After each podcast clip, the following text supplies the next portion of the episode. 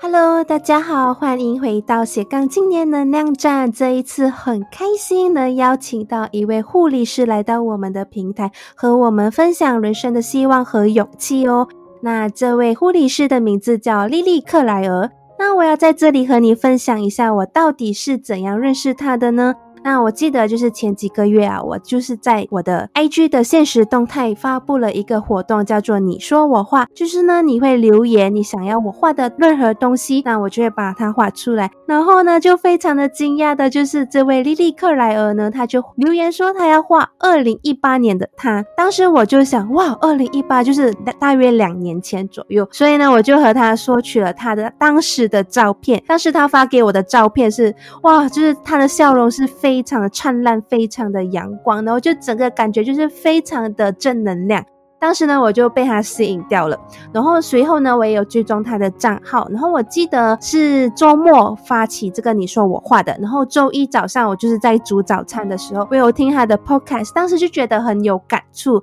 我就想说，哇，他真是充满能量，而且内容也非常的多元化。就想说，今天请他来我们的平台，和我们一起分享他的故事和理念。那我们现在废话不多说，来邀请莉莉克莱尔来一个简单的自我介绍。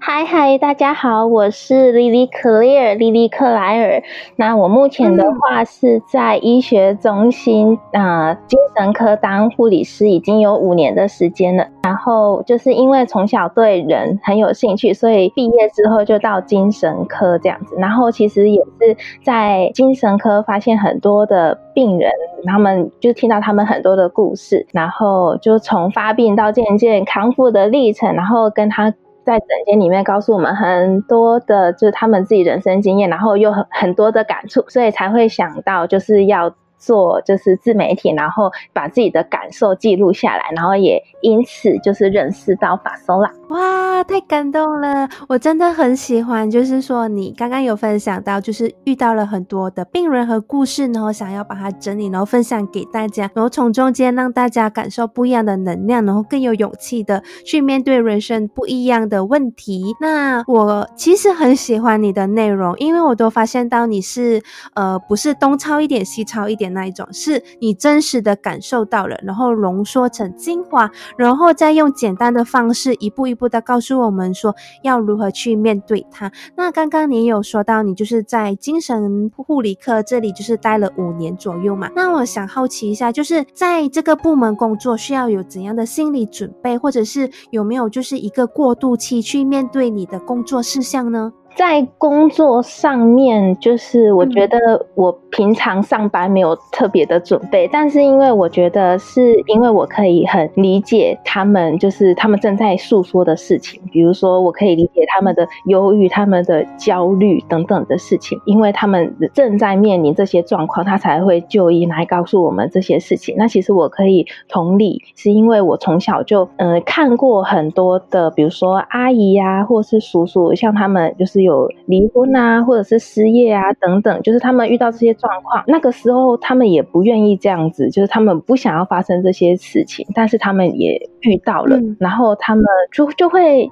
想到现在的病人可能也是因为这些事情，他们也不想遇到，但是他们就是真的遇到了，所以我其实就是嗯，可以理解这些事情，然后。我自己身上的话，我会觉得就是很多事情，就是虽然不想遇到，但是遇到了就要去解决，因为你一直忧虑、焦虑，其实也没有用。像我之前好像有分享一个，就是人生的打怪游戏这一篇文章。那因为我觉得像病人，或者是以前我看到的叔叔阿姨们，就是他们正在经历的事情，就像一只怪兽一样，就是有有可能是遇到工作上的，或是健康的怪兽，或者是人际冲突上面。的怪兽，那经过这些事情，我们可能在跟这个怪兽打仗这个过程可能会很累，然后精疲力尽，然后很失很多血，然后然后就是经验值一直往下往下降。但是当你战胜了这只怪兽之后，你的那个层级又往上提高了一级。然后你在这中间呢，虽然你打跟这个怪兽打的很累，然后你也会从中间就是得到很多就是别人带不走的东西。你在这个经验里面会学到很多就是宝贵的。经验值，然后就是其实你可能也默默的，你就哎又过了这一关了。然后在你十年、二十年之后，你再回顾这件事情，你就会觉得很淡然，就说哎，奇怪了，那件事情我已经经过这么久，然后那时候觉得很在意，很在意，或是觉得怎么会遇到这种是很重大的打击，其实你也已经过了，然后你也已经到了下一个阶段，然后经过这件事情，然后你也变得比较不会这么受伤，因为你已经有经验了，而且你是别人带不走的成长。听你这样子说，突然间觉得说，只要勇敢面对现在所遇到的困难，就是以后呢，就会觉得说，哇，自己当时这么勇敢，然后也是成长。我觉得这些内化过后的智慧啊、成长啊、毅力跟一些内涵，这些真的是觉得是我们个人最大的，也是别人带不走的东西。对我刚刚其实呢，就是也有去你的 IG 看了一下，其实我真的觉得你的内容很多元化，而且都很受用，就是能感受到你真的是有去聆听，有去反思。为什么这么说呢？因为我在你的贴文上，我可以看到很多元化的素材，比如说你会分享说如何避免我们的拖延症，而且呢，你会跟我们分析。如何从外在去调整，然后和内在去调整？所以呢，当下我看的时候，我就会去先去理清，到底我这个拖延症是因为外在的因素，还是因为我内在的因素？然后具体要怎么去做？然后呢，也不止这样，我觉得印象比较深刻的是，我觉得好像有一段时间，连续的几天，我都有收到关于就是孩子小孩子需要符合父母亲的要求和他们所身上带着的压力，是我在放工时候看到那。那个贴文，我觉得很沉重，就是会想起自己以前是不是也带着父母给予的压力，然后也会再反思一下自己身上是不是有要求，就是现在的小孩子也是要做到一定的程度，因为在现今的社会，其实成绩啊，然后排名这些，其实能决定一个小孩子未来要上的课或者读的学校。可是这一些无形的压力，并不是小孩子能和我们沟通的，所以呢，就当时有就有小小的反思一下这个。社会上的一个隐隐约约的压力，然后还不止这样子哦，还蛮喜欢，就是你经常都会强调说，呃，我们要聆听内在的声音。你还曾经做了一个贴文，就是说，如果一直在追逐外在的物质，那就没有办法聆听内在的声音。而且，这个内在的声音，聆听自己呢，你经常都会一直在重复，以不同的媒介来和我们分享。就好像最近你有在分享一个人际关系断舍离的音频，你也是用你非常温柔的声音和背景音乐来告诉我们说，第一步先问一问自己要怎样，要怎样，到底是不是因为什么原因，然后造成。现在的感受，所以呢，我真的觉得在你的内容里面可以看到不一样的故事，然后可是你都会告诉我们说如何去化解它呢，我就觉得很感。就是刚刚法生拉说的有一个那个小孩子成绩的那个，其实是我就是那个时候在跟一个儿亲诊，就是小朋友的诊，然后其实常常都会嗯有家长就是带自己的小朋友去诊间，然后其实医生都会问说，哎，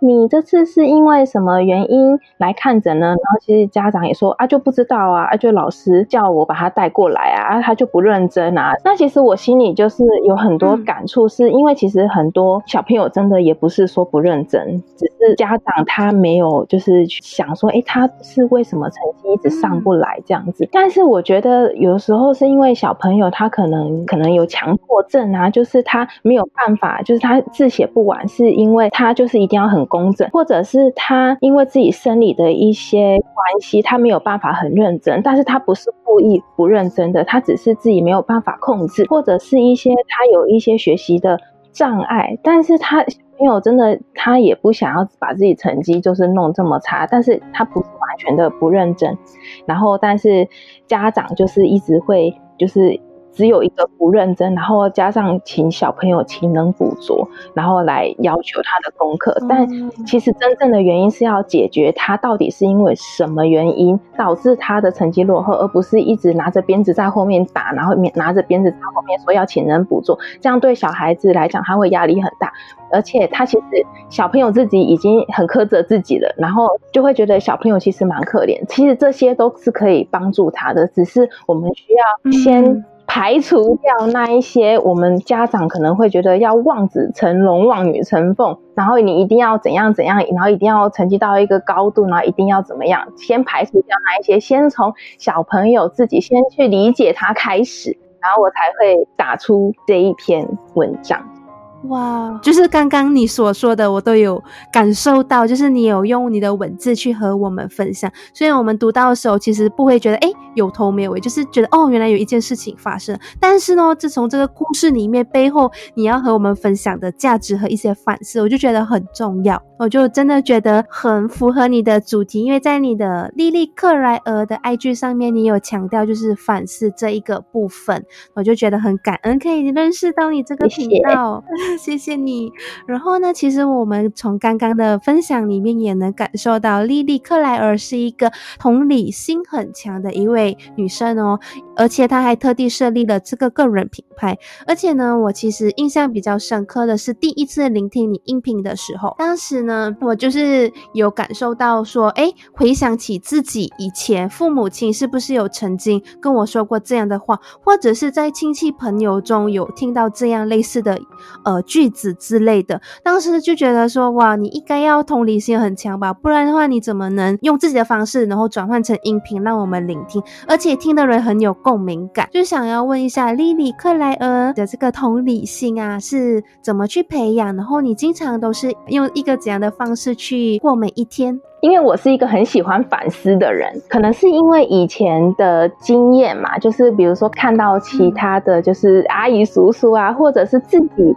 自己曾经的经验，比如说是我以前，呃，可能家境也不是说特别优渥，然后我记得有一次是我们要缴学费，然后我妈就从皮包里面整个倒出来，然后就里面剩下两块钱，然后然后就说怎么办？我们家没有钱了什么？那个时候就会突然觉得，哎，怎么会？这样子，然后就是好像要自己很努力，然后才可以去为自己的未来，然后就是做点什么，然后去就是追逐就自己的梦想啊这类的。那其中其实也有感受到一些，就是呃人情冷暖。对，但是我觉得这个都是没有关系的，因为我觉得要经过这一些这一些经验，然后你就更能理解病人他现在在说什么。所以就是我其实长大之后没有特别去去培养，但是就是大概可以同理他们的感觉。那每一天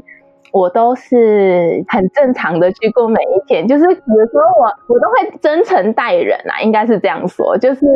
我就觉得我还蛮喜欢，就是反思跟分享我自己的事情。当然，我分享的东西就是可能有的人会觉得，哎，对对对，然后很有共鸣。那有的人就会觉得，哎，好像还好，因为他们可能不。太能理解，但是没关系。我觉得本来大家就是都可以有自己的想法，然后用自己的方式去理解这个东西。对，而且我觉得我最喜欢就是你的反思，因为你透过反思，你会经常都会以一个故事这样子来和我们分享，然后你会告诉我们要怎样去做，然后其实那些步骤呢，其实都还蛮帮助到我们，就是。因为你会反思为什么会这样发生，所以你当你在分享步骤的时候，其实是有针对性的去帮助解决某些问题，就觉得很棒诶，谢谢，谢谢你。好，那我要问莉莉克莱尔呢？就是呢，其实生活在城市里面，然后尤其是现在的社会，我们每一天都在进步嘛。然后尤其是疫情的关系啊，然后还有就是未来机器人啊、AI 这一些，就是感觉到人类必须很努力的往前走，然后也要找出自己的特性啊之类，或者是找到自己的那一块饼这样子。所以呢，我觉得经常都很需要在一个高压下的生活中。我觉得从小孩子啊就能感受到，然后更何况是你毕业啊，然后出来社会工作啊，然后都每一天都会面对到不同会有压力的事情。那我想要问一下莉莉克莱尔，你有没有一些可以和我们分享的心得，来帮助我们这些现代人，然后去化解一些可能不开心或者是高压下的一些情绪呢？那我觉得每一个人就是他们。呃，都有不同的压力，因为现在社会的确就是会有各种的压力在我们身边。那其实这些压力呢，我会比喻成就是我们就像一个弹簧一样。那这些压力下来，它如果我们可以自己回复，就可以回复。那其实这些压力也不太影响我们的生活，然后我们是可以自动修复的。我然后那这些就是没有关系。但如果这些压力已经过大，大到说，哎，我已经。没有办法弹回来，我已经松弛了。那这个时候 就是需要就是一些其他的帮助了嘛。那压力也不是说完全的嗯不好，比如说有一些适度的压力，其实会让我们做事比较有效率，然后也会比较有积极嘛，因为有的时候这些压力真的是让我们更有动力。对。对，然后嗯，我想说，就是因为好像很多人就是会误解压力一定是，比如说哦失业，然后比如说嗯，就是自己疾病，就是什么严重的疾病才会是压力，但其实我们。觉得是一件好事的东西，也可能是一个压力。比如说结婚啊、生小孩啊，那这些其实听起来好像是件好事。那建议呢，第一个呢，我们要有充足的睡眠，因为睡觉是一个很基本的生理需求，它可以恢复体力、恢复大脑。然后我们呃睡觉啊，跟我们的健康情绪是呃很有关系的，所以呢，一定要有充足的睡眠。然后再来就是一定要有就是适当的运动。因为运动呢，它可以刺激脑内啡、血清素、多巴胺跟正肾上腺素。那这一些呢，是可以帮助我们，就是呃，可以稳定情绪啊，然后减压，然后就是可以让我们比较幸福、比较快乐的，嗯，荷尔蒙。对。然后呢，再来是接触人群，因为其实疫情。期间啊，就是有很多就诊的人，他们都很焦虑。为什么？因为他们每天都看着新闻，就说哇，今天增几例，减几例，然后全世界就是哪里哪里又爆炸性的就是什么感染啊那些，对，然后他们就好焦虑。但是他们因为疫情期间，然后又不敢去。走走，然后就整个每天都很恐慌的，在家里这样子接触人群跟那个那个户外休闲活动，其实是可以减压，然后让我们就是调节压力的。像现在比较趋缓，其实我可以建议大家就是做好基本的防疫措施之后呢，去比较空旷的室外。就是亲近大自然，这样子就是会比较帮助我们调节身心灵。最后呢，最直接的就是腹式呼吸，就是因为我们就是慢慢的深呼吸，就是吸气跟吐气，就是它是嗯是有一个急转的，就是嗯可以嗯活化我们的副交感。那副交感就是让我们放松，然后比较安心。那我们就可以利用这个。腹式呼吸呢，就是让我们减缓焦虑，然后减压。那你在做这个腹式呼吸的时候呢，就是注意力要集中在你。进去的那个气跟吐出来的那个气，调节压力的这几个方法，有一些真的是我们可以做的，就很像最后一个印象最深刻的腹式呼吸啊，然后与人沟通啊，然后还有就是运动，我觉得这一些就是我们可以在日常生活中慢慢去调整，然后去真的很有帮助诶，就希望听到的大家可以就是从今天开始。慢慢调整自己的心态，然后还有自己生活的作息，然后从最简单的方式开始，然后让自己没有这么大的压力。我想要问莉莉克莱尔，就是说，嗯，那除了以上的这些方法，那我们还有没有一些其他方法可以去让我们面对心情比较低潮的时候，然后或者是比较忧郁的时候，我们应该要以怎样的方式去面对呢？好，那因为我觉得就是人生一定是起起伏伏的，就是有高峰有低谷，对，不会是一帆风顺的。那我自己的话，就是我整理了五个方法，就是我自己就是在面对自己低潮的时候会做的。第一个呢，我会先先感受一下自己就是是什么样的情绪，对，因为。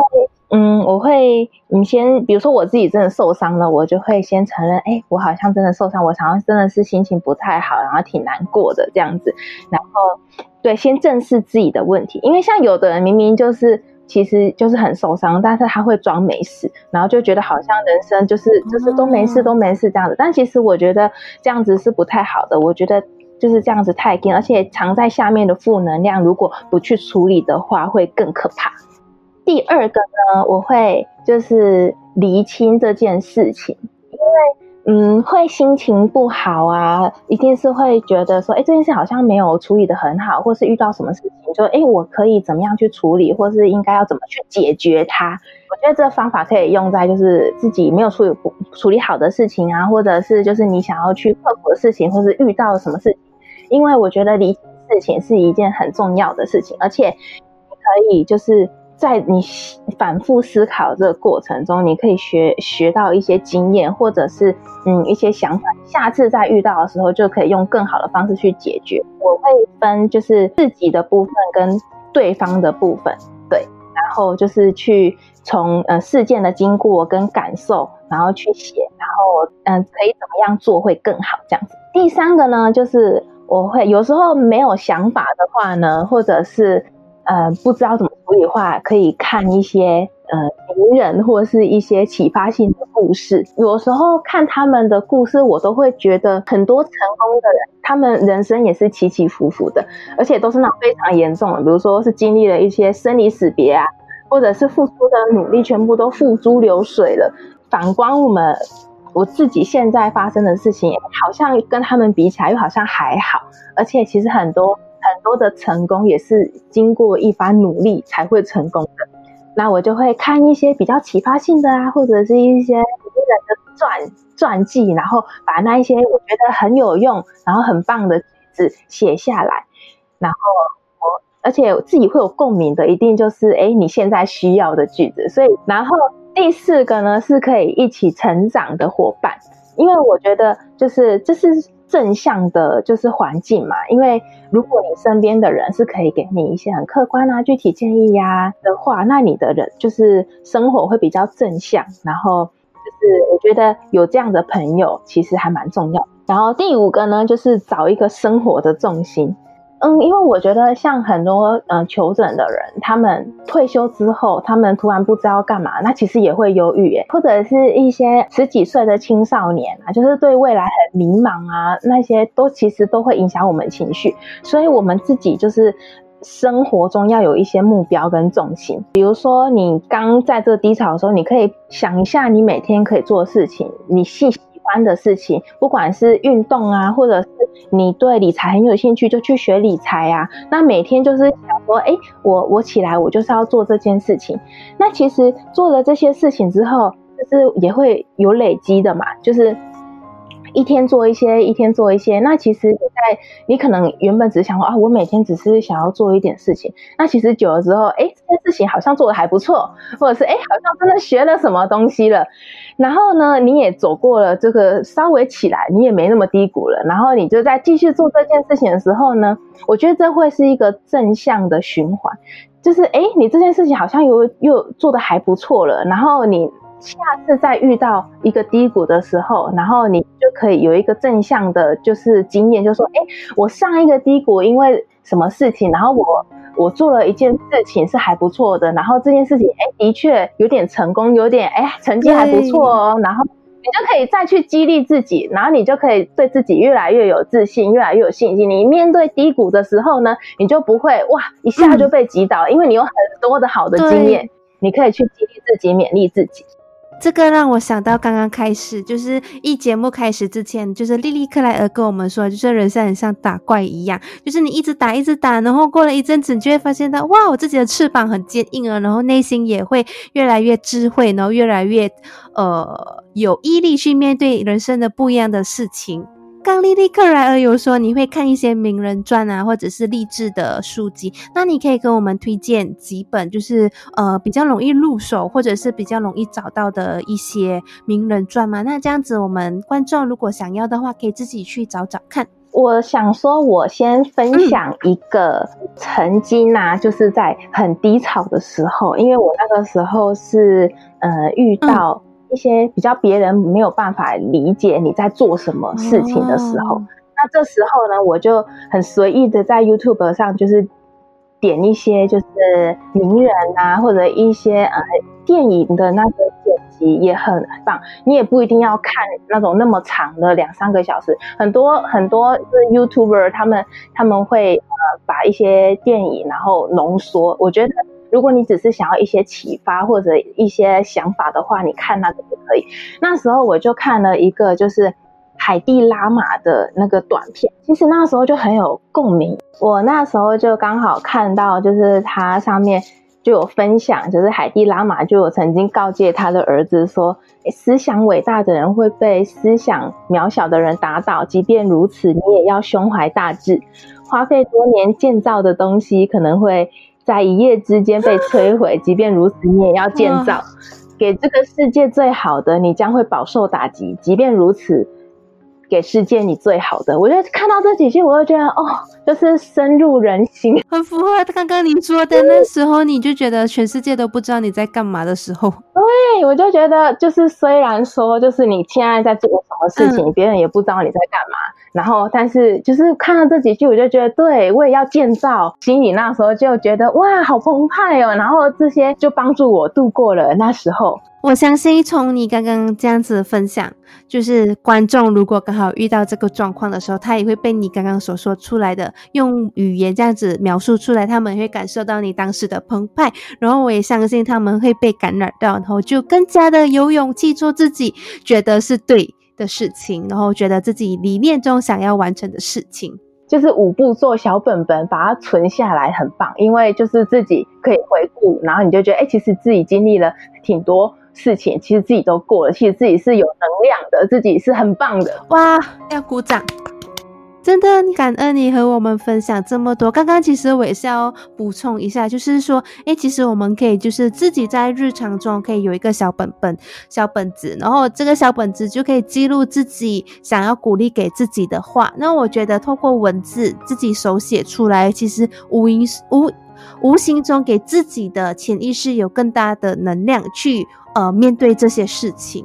就有加深自己在潜意识里面对这件事情的能量。非常感谢莉莉克莱尔和我们分享哦，真的是太感动了。然后呢，想要问莉莉克莱尔，你有没有一些生活理念可以和我们分享的吗？我觉得就是在精神科这个领域，可以每天上班都听到很多不同的故事，这些都是可以让我反思的，然后跟反省思考的。所以呢，我现在生活里面，嗯，其实我就是呃。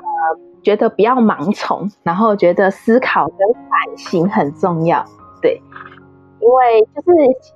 嗯很多。嗯，很多励志名言就叫你要冲冲冲，然后有一些名言是叫你要哦放下放下。那你可能会想说奇怪，到底是要冲冲冲，还是要放下放下？那其实这些名言都是就是参考，就是你现在的状态，你觉得怎么样是对你最好的？那你就是自己思考之后，你才知道怎么做，而不是别人叫你干嘛你就干嘛。哇，我觉得我超级喜欢你这句话，因为我觉得非常非常适合现在的时代，因为网络上太多不一样的正能量语。录，然后不一样的呃价值观之类，然后每一次。每一个人分享出来的都不大一样，就是他们会针对当下的一些情节啊，或者是当下品牌的特质呢，去和你分享不一样的价值观和理念。但是哦，刚刚你有说到，就是要反思，反思其实是就是符合我们现在当下需要的状态，然后去思考哪一个是对我们最有帮助的。而且我觉得从反思这里呢，感受到你也因为反思，然后也做出了很多很棒、很实在、很扎实的内容给予我们。然后想问一下莉莉克莱尔，如果我们要开始在平日里有反思这个环节，我们应该要怎样去开始呢？就很像我其实会呃写日记，然后呢我会反思一些状况，就是说，诶呃可能今天遇到了一些状况，然后我会反思，诶如何去面对它，然后也会以一个感恩的角度去看待。那我想说，平时你通常是会以怎样的角度去反思呢？嗯，我会看。当下的情况是什么？比如说这件事情，我觉得反思这个不只是我，呃，在平常上班的时候听到的个案的故事，有的时候也是社会议题，或者是你就是各个东西，我都觉得就是一定要有一些想法，然后怎么去反思？我会觉得说，嗯，先看那个故事，就是那件事情是怎么样的，然后我会。就像我的第二步骤一样，就是我会先想这个这件事情干涉到的人是每个关系到的部分，然后他们嗯会有什么感受，那怎么样会更好？其实我的反思的过程就像我那个第二步骤一样。对。其实很多的想法不见得每个人都是一致的，大家本来就有不同的想法。只要这个想法或做出来的事情没有伤害到别人，没有伤害到自己，然后其实是有利的，那其实我觉得它就是一个很棒的观点，那就是可以提出来讨论。有讨论了之后才会更好嘛，那我们就可以进入到下一个。我觉得这是一个就是不断的不会停的过程，觉得很棒，就是不需要刻意去寻找。反思的时段，就是你任何的素材，任何所发生的事情，社会议题也好，遇到的事情啊，就是日常生活中都可以有反思的环节，而且就是可以参考你刚刚和我们说的第二个步骤，把自己的经历和感受就是写出来这样子，或者是拿出来反思。那我们刚刚就是丽丽克莱尔和我们分享的那五个步骤呢，我们也会把它制作成内容让你们下载，然后也会在收录找到连接哦。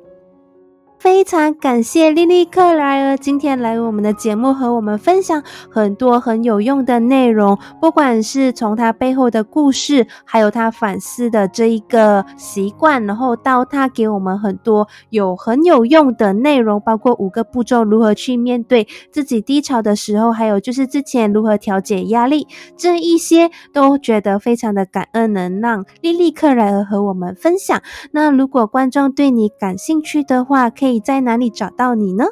在 IG 的话呢是 Lily Clear 素，那其实也可以就是搜寻莉莉克莱尔的想想小天地，或是 Lily Clear 都可以找到我。